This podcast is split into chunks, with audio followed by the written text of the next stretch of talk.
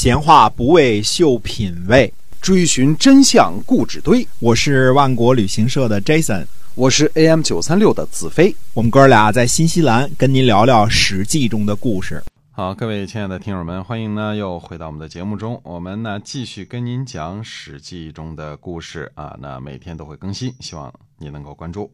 嗯，上回呢我们讲了这个山东的这个曾国和这个呃莱国的灭亡啊，一个是被举国灭了，一个一个是被齐国灭了。那么齐国灭莱国的这个面积比较大一些啊。哎，那么公元前五百六十八年呢，季孙行父卒。季孙行父呢，或者称为季文子啊，那么他的谥号是季文子啊，呃呃，他呢是这个原来这个季友的孙子，就是在三桓当中啊，季氏家族的那个呃这个始祖季友的孙子啊，他是家督对吧？谥号为季文子。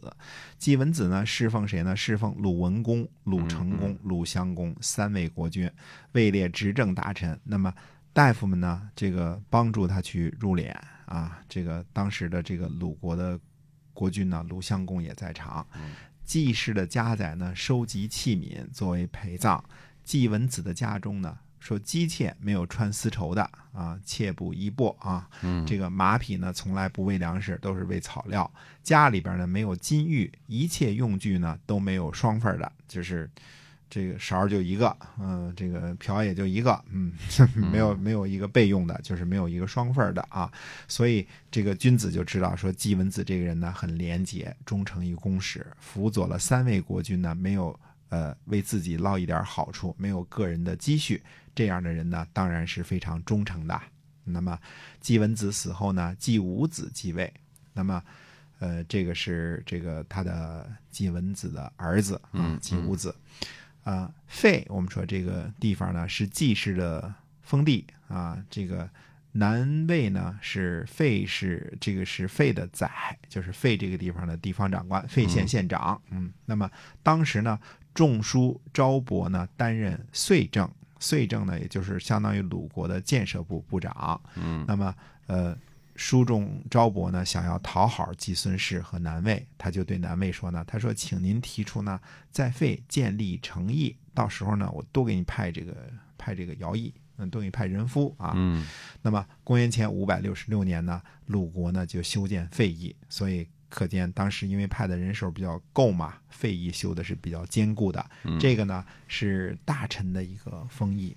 啊，以后我们还会提这个，这就是鲁国的三都之一啊。这个鲁国的三都之一，三都。哎，公元前五百六十六年呢，这个呃晋国的这个韩献子啊，韩厥请求这个退休啊。退休的时候呢，他的儿子呢叫韩无忌，这个韩无忌呢有残疾，嗯，不是张无忌啊，韩无忌，韩无忌。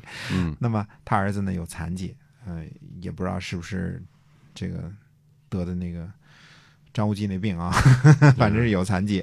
等到要立他的时候呢，这韩无忌就说：“他说我呢没办法事必亲功，呃，我可以让出我的位子吗？嗯，那么这个请立呢谁呢？立这个韩宣子。那么呃，韩厥呢让韩宣子呢就是这个朝见这个晋悼公，然后呢退休。”呃，晋悼公认为呢，说韩无忌这个这个这个这孩子呀有仁德，就让他呢执掌这个韩姓的公族。嗯，呃，他呢不是不但是执掌韩家的这个公族，而且让他做公管理公族的这个大夫，就是所有的这些公族这个大夫啊都归他管。就就首席公族大夫这么说吧，我们叫首席公族大夫。哎，套句今天的话啊，看来呢，这个晋国从赵盾那时候起呢，这个家督呢和公族大夫呢，就是可以是两个不同的官职了啊。到了韩献子这个时候呢，这个变成说，呃，韩宣子为家主家督，韩无忌呢做公族大夫，两个职位呢不相重叠了。啊，那这是晋国的这个大臣的这个官职啊。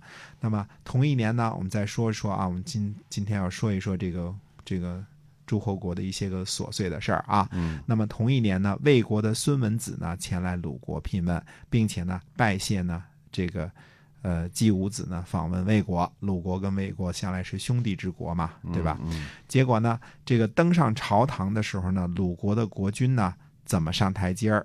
孙文子呢也跟着一起上，叫做宫登一登啊，他就跟着一块儿往上登。嗯这个担任相里的这个叔孙豹呢，就小跑着上来了。屈啊，屈叫小跑。嗯，他说呢，他说诸侯相会的时候啊，寡君不曾排在魏国国君的后面，而先生您呢不在寡君的后面，难道是寡君犯了什么过错不成？嗯嗯，先生您还是先慢下来一点吧。嗯，让他别这个跟着国君一块儿这个登台阶儿啊。嗯孙文子呢，对于这个叔孙豹的指责呢，既不表示歉意，也不表示悔改，啊、没什么感觉一样。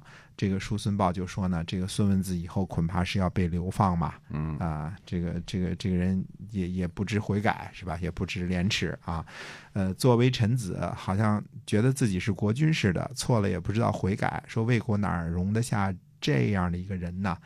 呃，因为在这个会盟或者做事儿的时候，登上高台的时候，国君登一个台，呃，国君登两个台阶儿，嗯，臣子才能登一个台阶儿，你得不能够公登一登，不能哦跟着、跟着领导一块儿上台阶儿，你得慢一点儿啊。啊，在领导之后啊，哎，当然了，对他他登两个，你登一个，那嗯才是礼节呢。所以为这些礼节的事儿呢，这个叔孙豹也给训斥了一下这个孙文子。嗯。啊、也是在公元前五百六十六年这一年呢，楚国的令尹令尹子囊呢围困陈国，那么诸侯呢在围这个地方又召开会盟，这个围呢是为人民服务的围，加个二刀啊，嗯。商议呢救助陈国。围呢大约位于今天的河南鲁山。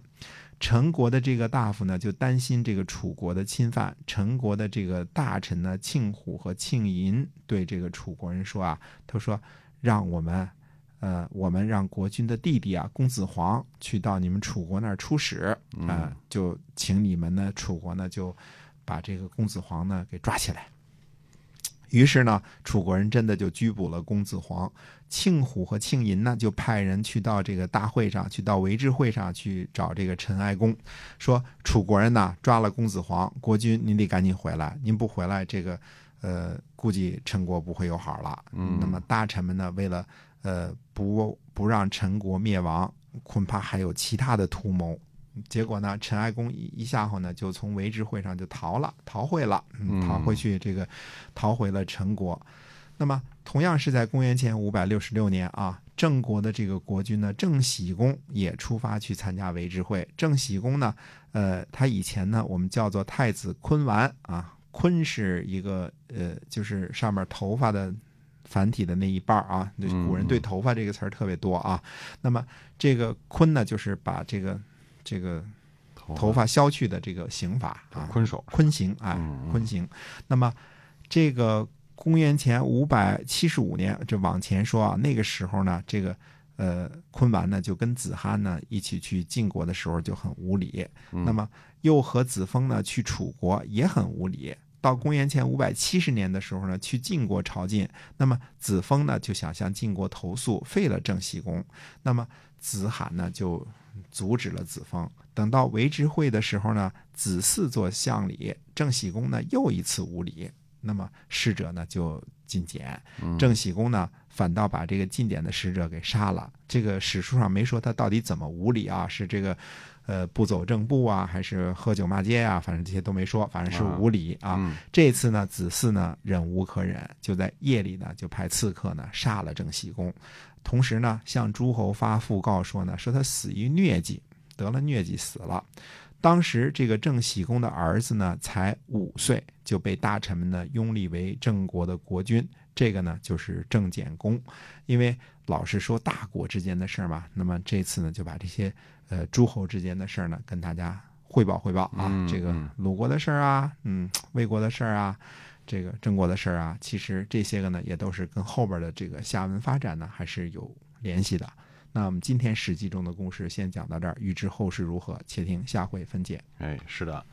那我们呢，这个《史记》中的故事呢，每天都会更新，也希望您呢把我们的故事分享给您身边的朋友。我们下次再会。再会。